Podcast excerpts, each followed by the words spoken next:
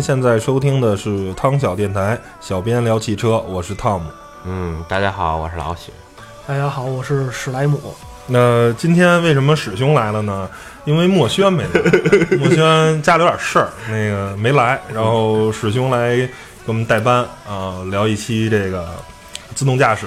然后这期节目也是应这个网友的这个要求，说想听一期关于自动驾驶的这个我台的关于自动驾驶的这个观点，所以我们就 聊一期这个自动驾驶。这个墨轩啊，估计一时半会儿啊，他是来不了了，他比较忙。对对，呃，终身大事，终身大事。然后，咱也先祝祝祝祝他晚年幸福啊！哎哎哎，对对对，对，墨轩晚年幸福，嗯，墨轩晚年幸福。然后 还是啊，我觉得这个自动驾驶，呃，其实在技术层面，深层的技术其实是挺复杂的。但是，呃，浅谈的话，其实自动驾驶的车它就是靠不同的这种 sensor 啊，传感器。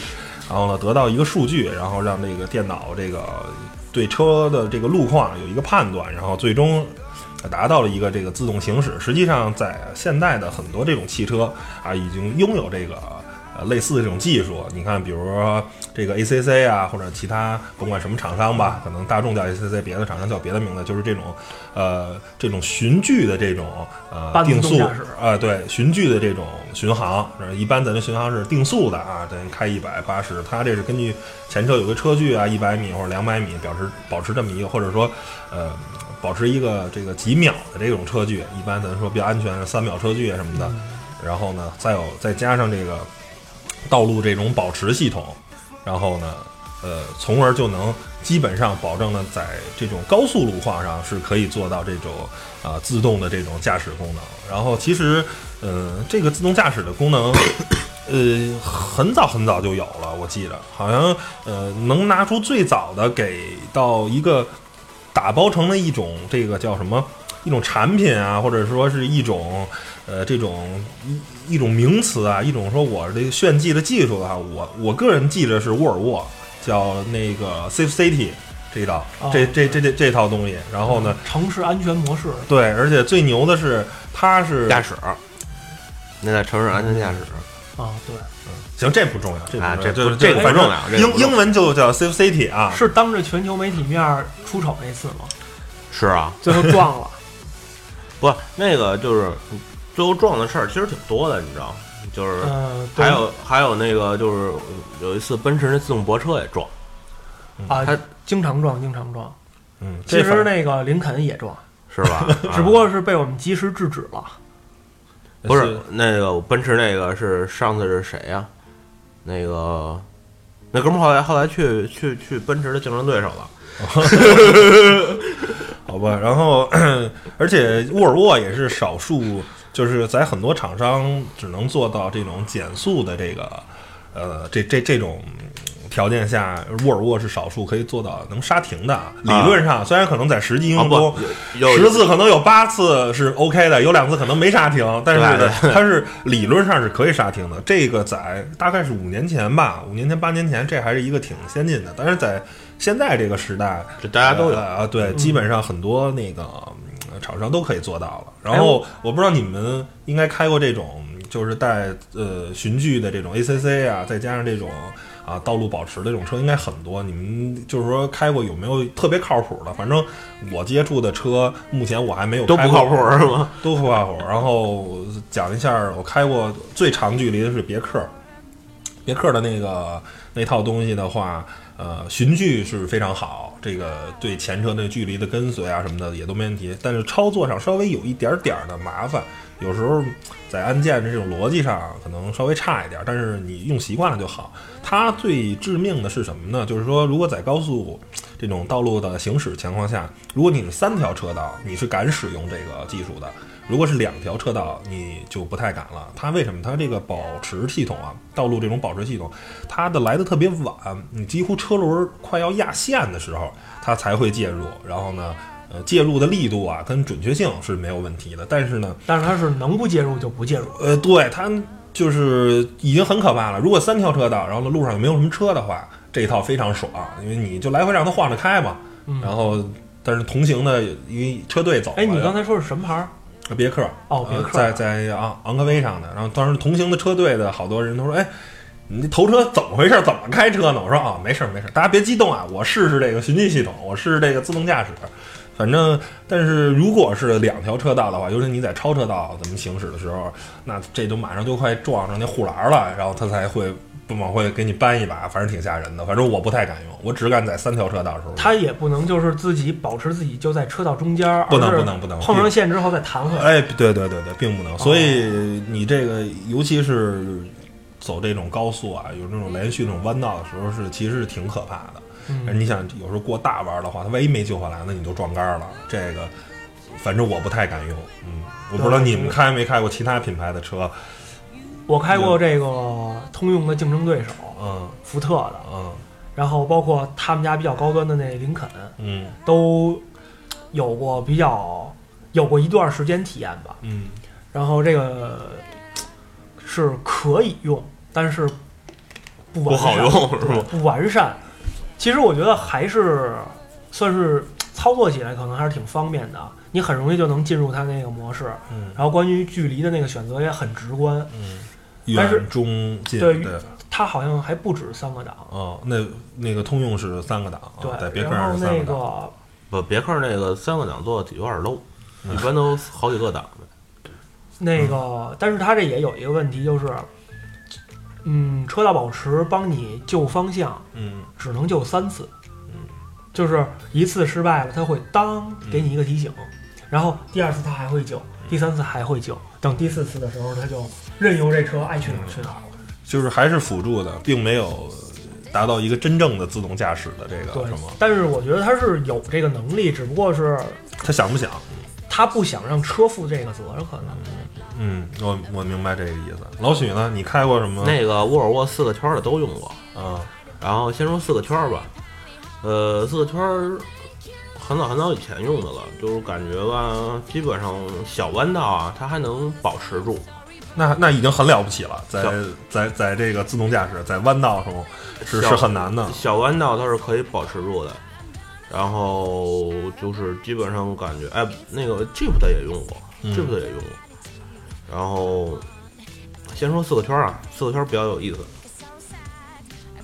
，ACC 有点有点二。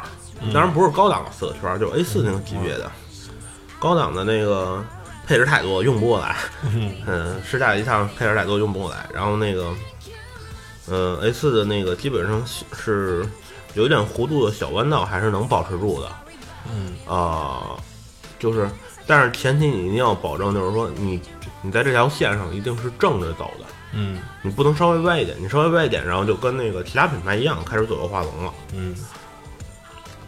那吉普呢？嗯，没还没说完呢。那个说 ACC 吗？啊，你可以说说完。那就是当时那个 A 四上面那 ACC 有点二，就是它那个最近的距离也能容容进一台车。嗯。然后你在高速插，对，然后被插完以后，咚，他就一脚刹车。嗯，这个我觉得待会儿可以，因为咱现在可能更多的讨论还是在高速情况下，一会儿可以在城市路况，城市路况就是各种吐槽了，各种。对。不是，一般我们在城市里都关着它。对这个，嗯，不是，而且就是城市路段，待会儿再说。城市路段待会儿再说。先先先把高高速路段这块儿，吉普那个特别逗。吉普啊，就是他，你手方向盘的时候，他总是是有提醒。嗯，他能不能保持我不知道，因为我没撒过手，不敢。对，因为就是。而且是这样，他就是你正常的情况下，你手悄悄攥着方向盘，然后那个他就是比如说并线的时候吧，有时候不打灯啊，或者怎么着，或者比如说切个弯啊，山路得切个弯，第一件事要把那东西关了。对对，他会抢抢，对对对，会抢特别危险，会特别危险。嗯嗯，然后然后哎对，还有还还有那什么那个沃尔沃，沃尔沃的，沃尔沃的。哎呦，印象太早了，说没什么印象了。但是沃尔沃的应该是我印象里感觉是最舒服的。沃尔沃和福特那是一套吧？不太一样，是吗？不太一样。沃尔沃那个感觉最舒服，因为我记得早沃尔沃那个车也可也是可以画龙，但是基本上就是轱辘离就是轱辘碰着线就回来，轱辘碰着线就回来。哦，我觉得轱辘都碰着线了，就跟福福特那差不多了，不不不，不是这样，一般它都是出了线再回来，很有可能绝大多数都是出了线再回来的。那反正反反正，因为它道路就是辅助嘛，哦就是它的对预警的这个应该是级别吧，就是一种是我一直侦测线路，吉普的是出了现在回基本上是出了一个车轮儿就回来了。哦，嗯哎，那这个应该你不可能做到，那就是说幅度最小的，就是碰线就回来。对那个福特的，反正我看的是碰线就回来。对，嗯福特幅度最小的就是碰线就回来，大多数都是出了线才回来。嗯而且我觉得他们救车救的都特别生硬，呃，可能是为了安全考虑吧。一把腾就带进来。对，一一定得把你晃醒。对对对，它它这最终的考最初的考虑可能也是就是一疲劳疲疲疲劳驾驶的时候，你可能他能帮你提供一个呃相对来说可能能救你会救你一次命，嗯。哦，然后城市的时候这种东西，我只能说，呃，因为他们这些甭管是欧系厂商啊，或者是美系厂商，都没有北京这么堵。呃，一是这方面堵其实并不可怕，主要是就是说美国人啊，或者说是呃北欧啊，或者说德国人人，至少排队走。他对守规矩，咱一辆一辆车开，这个东西只要是大家一辆一辆车开，没有加塞儿的，没有乱那个打轮儿的，没有乱开胡开的，其实这套东西大家所有的车都装上了，都没有问题，非常聪明的，就是大家就排着队就往前走就好了。但是就怕像咱这儿，你有人守规矩开，有人他就不守规矩开，那这时候他这套东西就你特别可怕。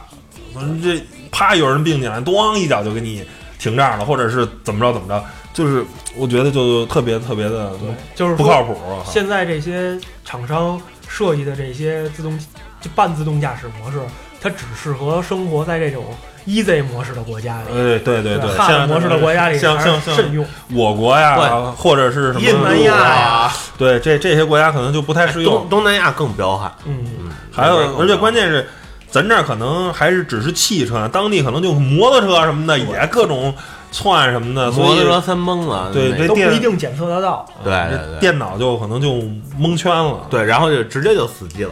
还有这个就是这个它这个道路保持，其实像在北京这种开，有时候你可能就是没办法，你可能需要突然一把的啊去并啊什么的，然后他去抢你这一下的话，可能就会造成这个你这个并线的不及时，或者你这个转弯那种不及时，，然后就可能会出现这种咚呃安全事故，就不太安全。所以，所以城市安全系统在城市里千万不要开，对为了在城市里的安全，不要开城市安全系统。对啊不是不是反正尤其是反正在北京这种路况嘛，在国外我觉得，尤其是欧美国家应该还还行，还挺靠谱的。不是，它还可以吧，主要是 ACC 跟车道保持，嗯车上安全还可以开的。那比如说有时候老太太，然后她喜欢抢滴滴滴滴滴滴，响那个是吗？提示那个。不是你倒车的时候，后边有人能检测的那个，那玩意儿还是管用的。对，就是我发现好多那个北京生活的这个公民朋友们，我不知道应该怎么称呼啊，就是特别喜欢在我倒车的时候，在那儿愣愣的看着我倒车，然后离我只有不到一米。你说我是倒是不倒？不，那那是不错的，人人人家让你呢。哦，你你我我上次才乐呢，然后是倒车，然后那个那个长安长安的一试驾还是一媒体，然后看我叭挂倒档，然后他啪啪，然后跟那个小鹿似的，砰砰两步就蹦过去了。干嘛呀？嗯，要拍倒车动态是吗？不是啊，就是就是说白了就是抢一步过去，就是、哦，你这很习惯性的抢一步过去。我觉得这个就是长安那车还有那个那个过行人，然后两边儿那个那个就后视镜的那个那什么闪，冰道辅助啪闪，对，然后前一段时间，我记得应该是这事儿有半年一年了吧。然后呢，就是那个奥迪，呃，那个 A 7完成了在上海的一个，应该是距离挺长的啊，具体公里数忘了，可能有个几十公里的这么一个自动驾驶，然后包括在外高外高架上什么的。反正这个东西呢，就是说这套自动驾驶现在能在啊中国这种路况行驶，呃，还是一个挺神奇的事儿啊，挺了不起的挺了不起的。然后这个奥迪这个科技方面还不不不不还行，那但是它是有三点要求啊你先听我说完。第一点就是说车速不能超过六十嗯啊。第二点好像说是这个呃前头必须有一车，它必须有参照物啊。第三点是什么我忘了，反正就是说还是有限制。实际上这一套呃咱们叫做自动驾驶系统，还是其实就是基于奥迪这种 ACC 啊跟保持，它可能就是加上更多维度的这种 sensor，然后呢还有这个雷达，它现在我觉得比谷歌啊，就说谷歌，我记得那个车已经开了一百万公里还是十万公里了，它是最大的这种。但是它没在中国开过啊，，对，它其实最了不起的是说，说是你这一套车真的能做到自动驾驶的时候，就是你有一个，你得有个大脑，就是嗯你奥迪为什么前面有车？因为我判断不了红绿灯儿，你知道吗？你没有办法，我有一个红灯儿，那什么，我有一个红灯儿怎么办？那个一一汽有一车，嗯拿拿拿拿拿皇冠改的，嗯可逗了。一汽那个车是从跑了一趟，跑了一趟，就是整个的从他们厂子出来，从长春出来，然后跑到哈尔滨，嗯，全就是车上只坐俩人，全自动驾驶那要撞了算谁的呀？啊。这个是前头坐后头，这是最后，前面啊，这是最后要讨论的。俩人坐前面，就是一个就是事实还能介入救一下。呃，对，事实还能介入救一下。然后说是他，反正他们说是没有人监，嗯没有人介入的情况下，从长春出来去哈尔滨，到沈阳，再回长春一趟线儿，哦，转悠一圈儿回来。我我以为，但是我觉得这是有水分的啊。这个这个，首先啊，咱就啊，不是，是这样，他就是说他们的线路提前是做好程序的。嗯嗨，不那是这个东西，其实就是一讨论到他的哎不，你听我说完啊，嗯他那个都是他那个说是所有的红绿灯、所有的出入口、所有的规避车、所有的路况都是电脑自己判断的。嗯然后呢，所有的那个那什么，所有的那个所有的点都是 GPS 打的点。我该拐弯拐弯，该该干嘛干嘛，是那意思吗？不是那个啊，对，就是该就是线路规划是那个按照那个 GPS 走的。然后那个所有的路况，比如说那我国内的 GPS 有这么高精度吗？啊，想办法呗，三套呗。现在 GPS 有三套，对啊是美国有一套，中国有一套，中国的北斗嘛，北斗美国 GPS，还有俄罗斯还有一还有套，俄罗斯自己的还有一套，对对你三套一块儿定呗，三套数据要合不上怎么办啊？取中间值是吧？拐树上了，没事，这让工程师们去解决了。对。啊，你还想，你还你还有说的吗？没说，我接着说了啊。还没说完呢。嗯然后说整个这一趟回来，哎，这算成功了。嗯哦，呃没有人干预，然后就是全程的就靠车上的那 N 多个雷达，然后四五个摄像头，然后它里边有一套采采集系统。其实这个刚才老许说的，就是这个一汽这套东西，其实就跟那谷歌汽车挺差不多。就谷歌那特别可爱的，有点像嗯大众 T 一跟甲壳虫的结合体那个萌萌的那个小车，长得特别像史力奇，嗯，嗯，好吧，然后就那么一个小车，它其实也就是就是所谓的自动驾驶，其实就是。相当于就是各种各样的 sensor，有类似于眼睛的，有类似于那种感知的，我周边有没有车，我前头有没有车，还有一个判断系统，这个路灯是红灯啊，是绿灯啊，我能不能走？包括甚至到现在这个互联网时代啊，我有这种路况系统，我前方堵车了，我是不是能绕个路啊？是不是我走个别地儿，是不是能畅通啊什么的？其实，嗯，简单来说，其实它还是一个，还是一个机器人儿吧，并没有说是真的。我觉得连人的连十分之一都没有达到，它可能是在判断的速度上要高于高高于人类，但是呢，对，人家而且人家那个而且绝对守规矩，红灯儿，哎，一看，啪，肯定一脚就踩那儿了啊，绝对八百米就开始恨不得减速了。不不不不，你知道我想说什么吗？嗯，就不可能就是打转向灯的时候把雨刷弄开。对对对，就是这套肯定很守规矩，但是但是实际上你这个路况啊是有这么多车辆参与的，它实际上的路况要远远很复杂，就是你不工程师超人想象。不，人家奔驰有办法，人奔驰说，假如说这一城市都是我们奔驰车，那个那没没问题，我们这城市里边永远装不了车。因为他奔他以后要做的车就是我们卖的这一批车，在他们在他们厂子就是就是园区里边儿，他们已经搞试点了，就是所有的车都是在所有的车都有都是有一个芯片的，嗯，然后这台车同时能感知其他车的位置。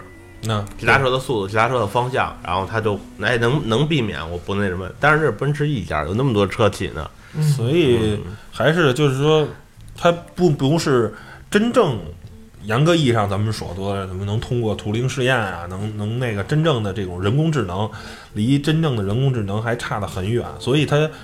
呃，无非也就是维度啊，这种传感器的这种维度啊，越来越精密啊，然后呢，感知的方位越来越多，然后甚至说，哎，有这种雨量的感知或者温度的这种啊，我还可以可能再做出这种线路上的优化，或者说是我我驾驶上的这种啊优化。但是呢，严格意义上来说，我觉得它只是自动，呃并不是智能。对对对，就是一个自动驾驶，但是跟包括选路啊，包括其实很多时候。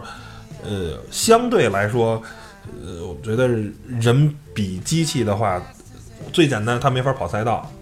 我认为它，除非你把程式写好了，我我它有我跑赛道的程序的。哎，我我每天我我就围着这个赛道画一个画画好线了，怎么切弯，然后多少速度，该怎么刹车，你除非把这个给它写上去，不然让它正常的去跑赛道，我觉得就它是没办法跑的，因为它那时候里头是没有线的，什么都没有。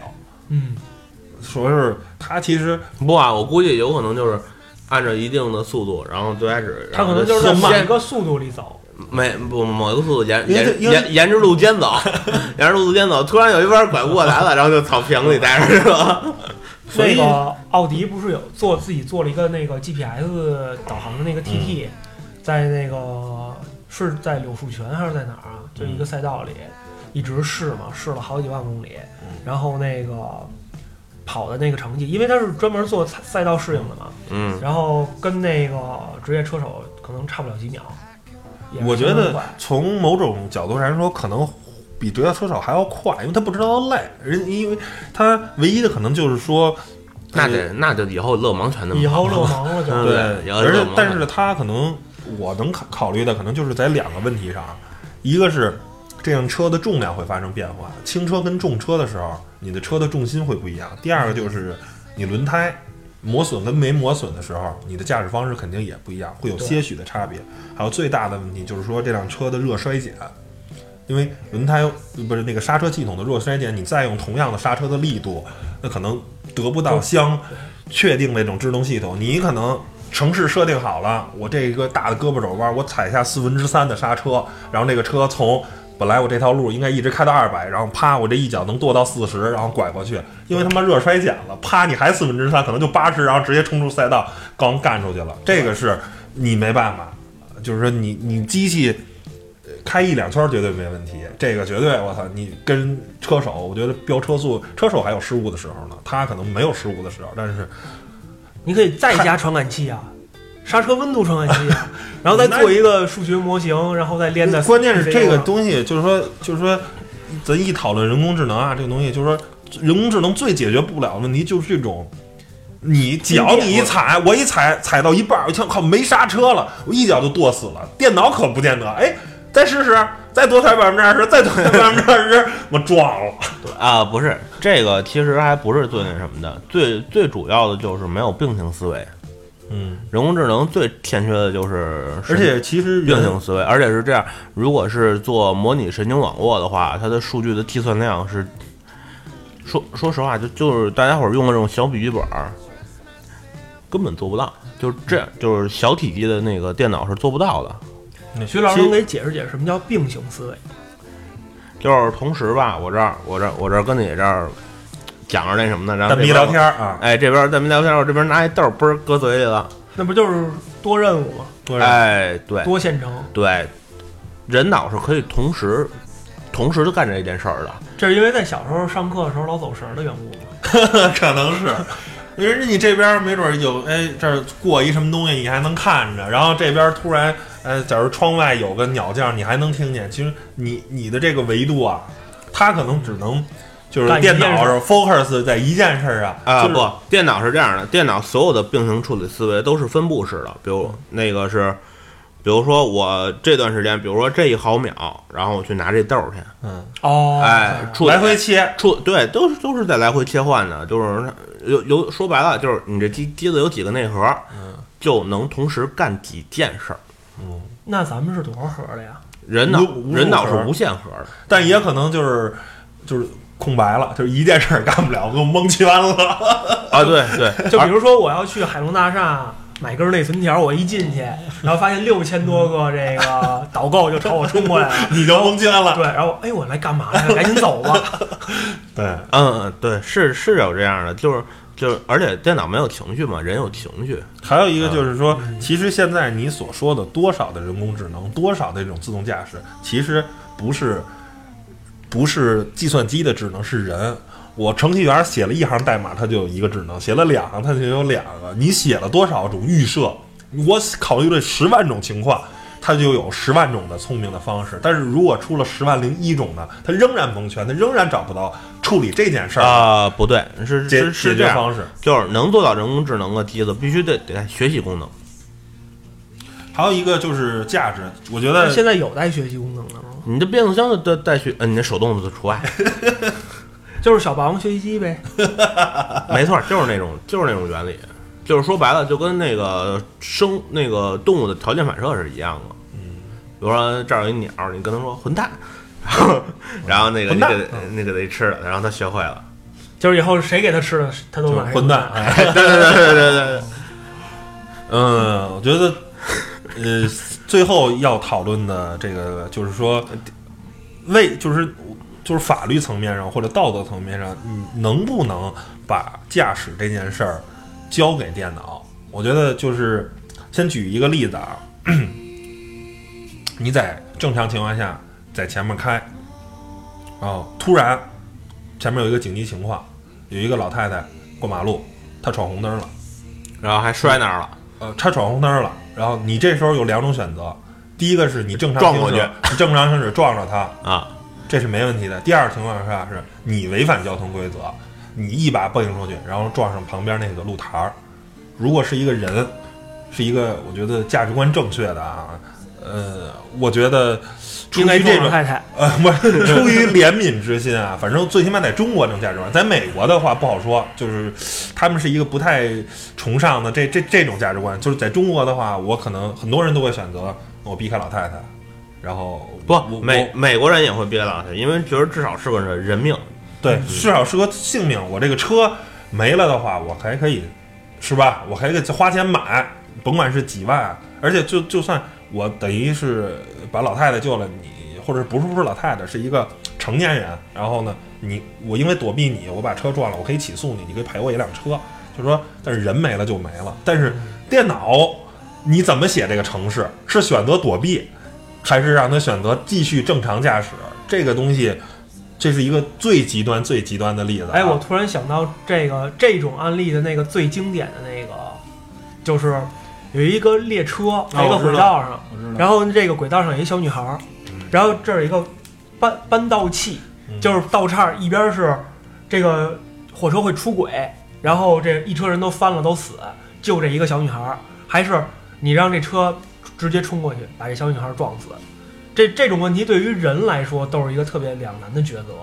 嗯，对于电脑来说，电脑的话，它肯定就是看人嘛，就是这个最东西核心的就是说，人给它怎么写的程式，它就会怎么算。咱先甭说它性能达到达不到的话，它肯定就会，你你工程师给它写成怎么一个程式，就是说你愿不愿意。那还有一个，这是最隐身的问题，还有一个就是说，如果你使用的这种自动驾驶的车辆，你在马路上出现了交通事故，它不是你开的，那驾驶人员或者这个车上的这些人要不要为此负责任？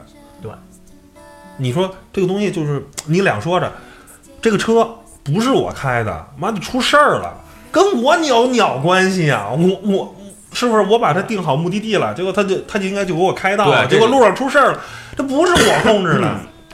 但是这里边同样还有车厂的问题啊，啊，对，对吧？还有一个问题，如果那你要说没有责任，那谁追究？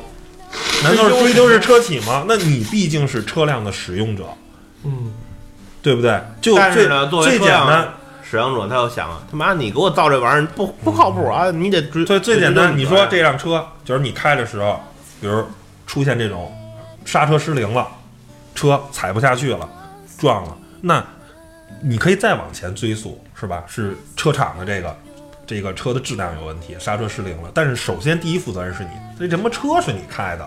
说出大天儿来，刹车失灵了，它刹车有问题，它怎么着怎么着怎么着了？谁让你不修的？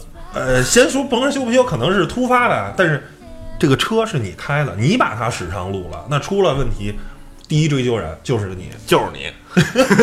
就是我，就是我，我不应该开自动驾驶车。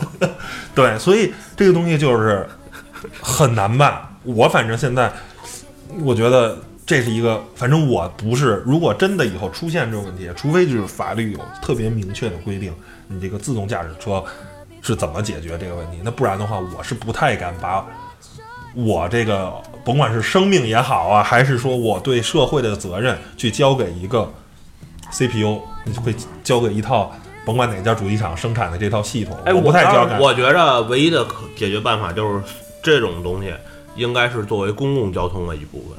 那我的解决办法是，你随车就带根绳子，带一堵嘴布，然后呢，等这车撞了人之后，你把自己嘴堵上，把自己绑在后座上。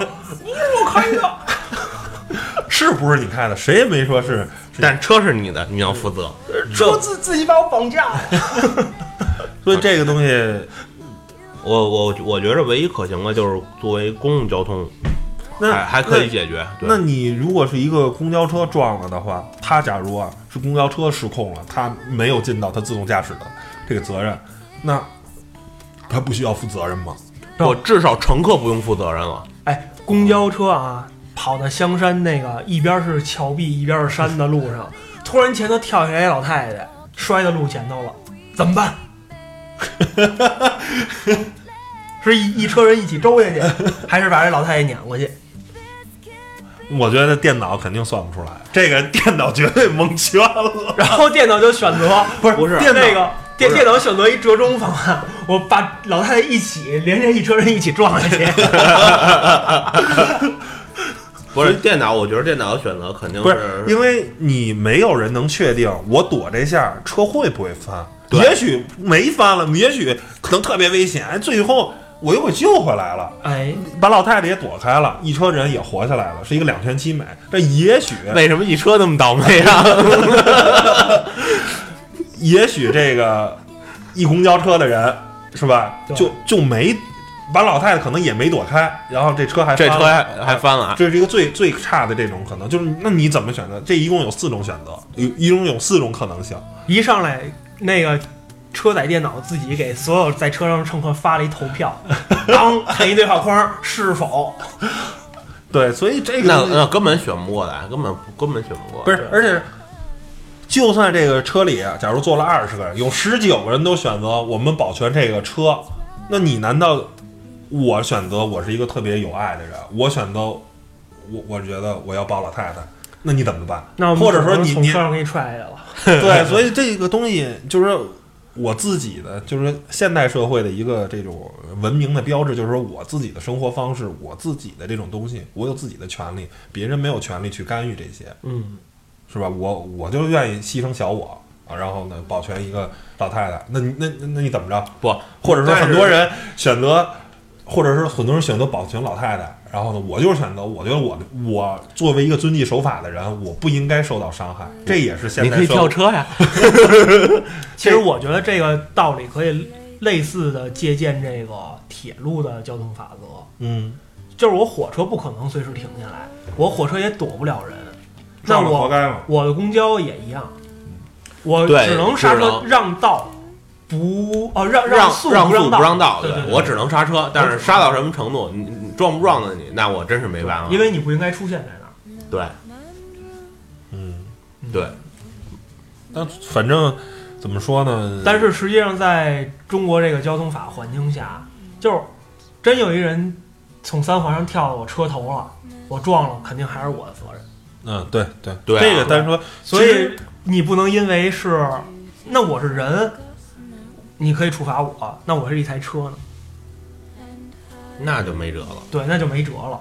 其实不光说是这个东西是在中国啊，你就算到非常守规矩的美国，我觉得有这种突发情况，或者说他是人，他有这个失误的时候，那电脑难道不会死机吗？哪怕它有一百万分之一的概率，苹果还死机呢。或者说你到航天级别的，你说那个卫星的，呃，卫星的，它就不会死机吗？我觉得没有不会死机的电脑，它只要是电脑就会死机，就会有故障。那这个时候怎么办？你只能说最可能的去降低它，然后那因为它发疯了，或者因为它程序错乱了，然后它叮了咣啷的出了车祸，这这这这你怎么办？还有说。那随着这个科技网络啊，这个这个互联网越来越发达，那有没有可能会有黑客去入侵到你这台车？那我就能控制你这台车了，我就跟玩游戏似的，就跟在若干咱们看的电影里的，啪我一下呢，我这在电脑里噔噔噔噔一通操控，你这车就滴噜了一通开了，我这个就可能做到神不知神不知鬼不觉的，然后就把你暗杀了，就把你暗杀了。所以说，你觉得这个，当然可能咱现在。想的比较这个发散式思维啊，但是我觉得这些都是问题，所以我想说的是，自动驾驶是不是好东西？是好东西，就像新能源汽车一样。但是呢，在发展的过程中，一定会经历非常非常多的问题，甚至说要到达这个道德层面，包括这个，甚至涉及到现在最最复杂的这种人工智能的这种道德啊，人工智能这种判断。这这些层面的东西，我觉得在人类还没有想明白之前，呃，可以就是说先让他去只在实验室啊，只在这种怎么科学领域。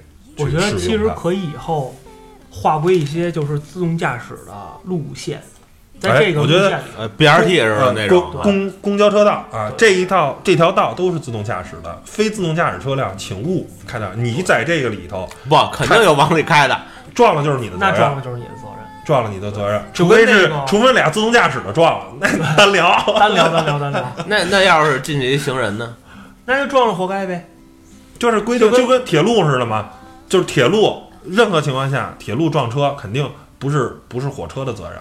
除非是像咱这俩火车撞一块儿，单说 俩火车撞一块儿也是倒叉工的责任。单说啊，就是正常情况下，那你被火车撞了，那说出大天来，他也不能是火车的责任。对他也不能火车追着你撞去了啊！我没办法，我只能选择这条路，我没有其他的选择方式，我只能就是快速跟慢速，是不是？而且你看，其实国际航班这种比较长距离飞行的，嗯，它过程中也都是开的自动驾驶。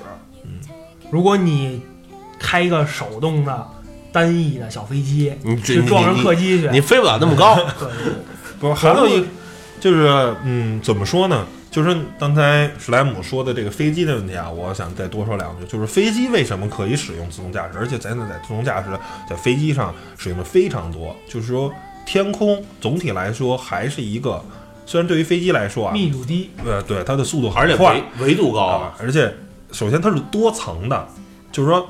飞机一层跟一层，现在啊，理论上是五百米，每五百米就是上面有一个飞机，底下一个飞机，这是最少也要差五百米。在呃中国目前最就是航空如果特别特别繁忙，可以低到两百五十米，就是呃算是属于现在是什么呃车流高峰期，我可以特殊情况是可以变每二百五十米一架飞机，然后前后的距离。我记得是十公里，对，差不多，嗯，十公里，就是在这么一个距离，就是最近最近十公里，仍然是有时间反应的，而且你还有上下这种维度，就是说总体来说呢，虽然这飞机啊飞行的速度非常非常快，但是呢，不，其实还可以，不是太快，所以就是因为是这样，在你最起降最繁忙的时候，你的速度只有三四百，嗯，所以其实还可以了，你这十公里和二百五十米完全够用，嗯，所以总体来说，这个。飞机是可以使用驾驶，而且关键是飞机最大的问题是它在升起落的时候，虽然现在很多的比较高级的飞机，像波音七七七都是可以做到自动的驾驶的，但是呢，中国的民航总局是规定，在起落的时候必须使用手动，只有在巡航的时候可以切到自动驾驶。所以说飞机这种自动驾驶是没问题的，但是在马路上，因为我们是一个呃天空是一个三维空间，而马路上是一个二维空间，而且车流量要远远多于这个天空上。还有一个就是，就是说马路上还有行人，还有不懂事儿的小孩儿。你天空中了不起有个鸟，但实际你真飞到三五千米的高空，他们也飞不到。对所以是一个怎么说呢？不一样。觉得呃我们可以参考或者借鉴航一些航空的领域还是情况比较简单的。对，非常简单，而且呢，呃，总体来说你也都就是大家很简单，就是说，如果真的是自动驾驶，也不过只有波音跟空客两家，这两家的技术，我们把接口打通，我们把技术共享，我们可能就能排着队就飞啊，或者怎么着了，这些都是 OK 的。我们有一个共享的协议，而且最大的问题还有机场，它有各种的塔台，包括一站一站的，咱们这个民航局。它是不同的，就是你永远一架飞机都是要有一个地面站对它负责的。我会监控你，我会给你指令，你要怎么飞，你要怎么飞。而且他操作人员也都是专业，非常专业的，您看考考一个机长或者考一个驾驶员的这个非常难，但是你这个马路上的这种考一情况太容易了。所以你这个参与这种路况啊，这种东西，现在这个就是路上这么乱，你们觉得驾校是不是也应该承担一定责任？百分之八十，我觉得就是中国这个 一说这个就是咱这个驾校呢，就是说是一个只赚钱不交东西。也不这个我觉得不是，就是只赚钱，然后包过，包包过 这个东西，我觉得是因为中国它现在，呃，文化就现在就社会，它就是处于这么一个，你看我们是一个急功近利的一个社会，我们的高考难道不是吗？我们的你说怎么着？哎。包你能考上啊，复读什么的，或者咱你说特别有名的什么黄冈啊什么那种学校，那你说那你学的那些知识，你真的，呃，我敢说你可能大四、大三的时候就忘了，大一大二的时候还不敢说啊，到社会上忘，我大二就忘了。不是，我觉得有些东西以至于我觉得现在这些就是教育机构连蓝翔都不如，人蓝翔打的口号起码还是包教包会的，人家没包教包过。人家哎找工作，主要是其实你这东西就是使用嘛。你说这个其实，但是啊，还有一个问题是，中国有了自己的这种特殊的这种国情，咱们这个国家人实在太多了。你像北欧的话，我记得啊，瑞典啊、挪威那种地方就那种，呃。你想常年恨不得有三个月、四个月是冰面，呃，路面全部都是冰雪这种情况，对驾驶的技术要求特别特别高。他们那我记得驾照要学一年呢，而且他驾照也分级别，他那级别是按驾驶技术分的，不是按看车大小，跟车是另一套体系啊对。对，人家就是好像就而且没有在驾校里学，驾校就学交规，学完交规咱就上路，就不在什么练桩儿啊，练那什么没有意义，人家就是上路那种实操，要学一年。对，然后你想那时候你练着，又为什么在说北欧这些国家出了那么多拉力车手呢？那么多，因为从小人家就在特别复杂的路况上，而且学的特别扎实。咱这儿就就差不多各种女杀手啊，这差不多就知道地能往前开，哎，挂档打方向就都上路了。不不不不不，还有那个什么，那个上车挂倒档，咣给自己开河里的那种。对对对。但是我我觉得啊，因为我前两天不是去了趟加州嘛，嗯，然后我觉得哎你讲讲美国那边开车怎么样？呃，确实特别好，就是整个道路的通行效率特别高，嗯。就感觉街上全是老司机，他可能不是驾驶技术有多好，但是最起码他意守规矩。识意识特别好。嗯。就你一打左转向灯，或者你一打右转向灯，你在靠出口外头这第二条车道，然后前头是一条引桥，你一打右转向灯，你后头那车肯定就知道你是要上这条引桥，嗯。它就自动往左并，它把这路给你闪出来，哎，它就知道你要干什么。规矩，懂点儿，懂点儿但是。你要说这个，就是我还想说一个反例啊，嗯就是美国人是意识好，但他不是真的每个人驾驶技术都好。嗯我就跟那个斯坦福的那个学区里亲眼看见一大姐，然后那在一咖啡馆门口开着一个沃尔沃那个叉 C 六零，嗯不不有不有 CTC 吗？不是他侧方停车，啊，一直就在跟那路牙子较劲，他方向盘不正，然后那个路牙子不是卡在那个轮胎上，一直是往左打，人家就是说美国啊，人家那儿地广人稀，对。人家都开这种皮卡，是不是那种大车？就是人那车位恨不得都是正方形的，你都没什么侧方位，你就往里一杵就行了。没练过这个，谁像那咱这儿似的，是不是？恨不得三平米地儿能他妈停八辆车，就那种感觉所以他。对车的控制啊，包括对车的车感，可能还不如咱不如呢咱们呢。而且还有他对这个他那儿不练技术，咱这儿练的是技术。你这么复杂的路况，你没技术好，你不会加塞儿，你开得了车吗？是不是？人不会加塞儿连地库都出不来。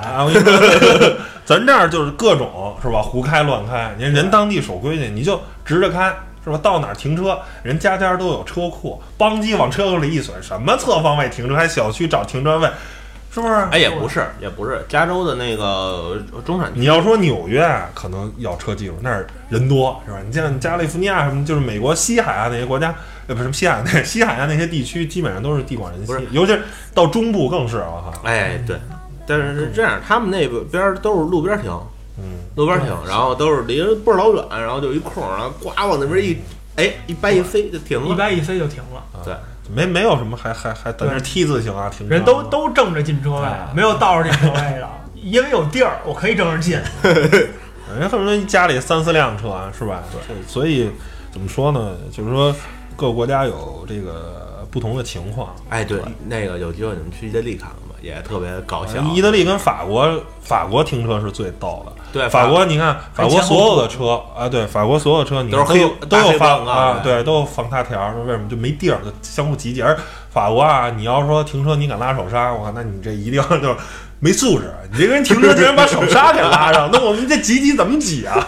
挤都挤不动。对对对对，嗯成吧，反正最后聊了半天啊，从自动驾驶啊，然后聊到这个什么停车啊，各国这种驾驶方式，然后觉得是呃，科技怎么说呢？就是科技一定是有利于人进步的啊，甭管是这个自动驾驶技术还是新能源技术，这最终一定是引领这个人类以后可能是五十年或者一百年以后的这种汽车的发展。但是呢，啊，还是说，就像刚才节目里说的是，它啊，在人类的道德啊、法律啊还没有相关这种东西，那我希望我个人的建议是，最好让它还是处于实验室阶段，或者是在这种啊奥迪的这种 A 7的这种，还是这种测试阶段，而不是要大规模的啊，就是盲目的就让它量产化铺开了。那这样的话，它产生的这种社会问题，你也许一时半会儿。你就没办法解决它了。你一旦让它真的量产了，真的信号，但是没有相关的法律法规去约定它、去限制就会，产生很多的纠纷。对你这没法说，你没有一个法律去说，那你最后这个东西，那人是自私的。那厂商说这东西跟我没关系，你使用不当啊。车主说，我靠，这个不是我开的，这是奥迪设计的，他给撞了。然后车，然后被撞那人说这干我何事儿？我正常走路，结果他给我撞了。那你最后大家就是一个扯皮的事儿了。对于我觉得反而对于汽车行业的发展，或者说对这种啊高科技这种发展，就反而不是一个好事阻碍。对，反而不是一个好事儿。最后大家可能，哟，这个自动驾驶这么危险呢，那咱先别弄了啊！啊对，对对就跟扶老太太似的。啊，对对对，就反而是，但是如果你法律啊，包括啊科技这东西是，哎，我都把这事儿想好了，差不多了，咱咱不说做到一百分，再把它啊上线，再把它啊公之于众，但是最起码你得有个七八十分儿吧。您现在这种东西，我觉得可能连二三十分儿都没做到的，您就把它，啊而且我觉得这个技术是一方面，就是法律和这个道德的规范也是非常非常重要的。嗯行吧，嗯那本期节目就到这儿，然后谢谢大家收听，好吧，拜拜各位。拜拜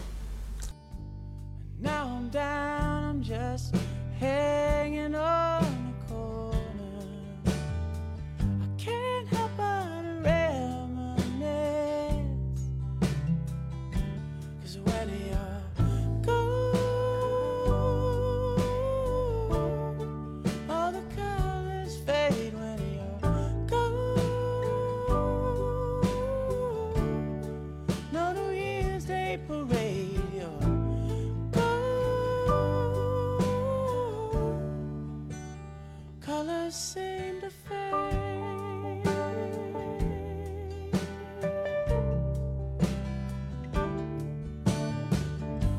Your mama called, she said that you're downstairs crying,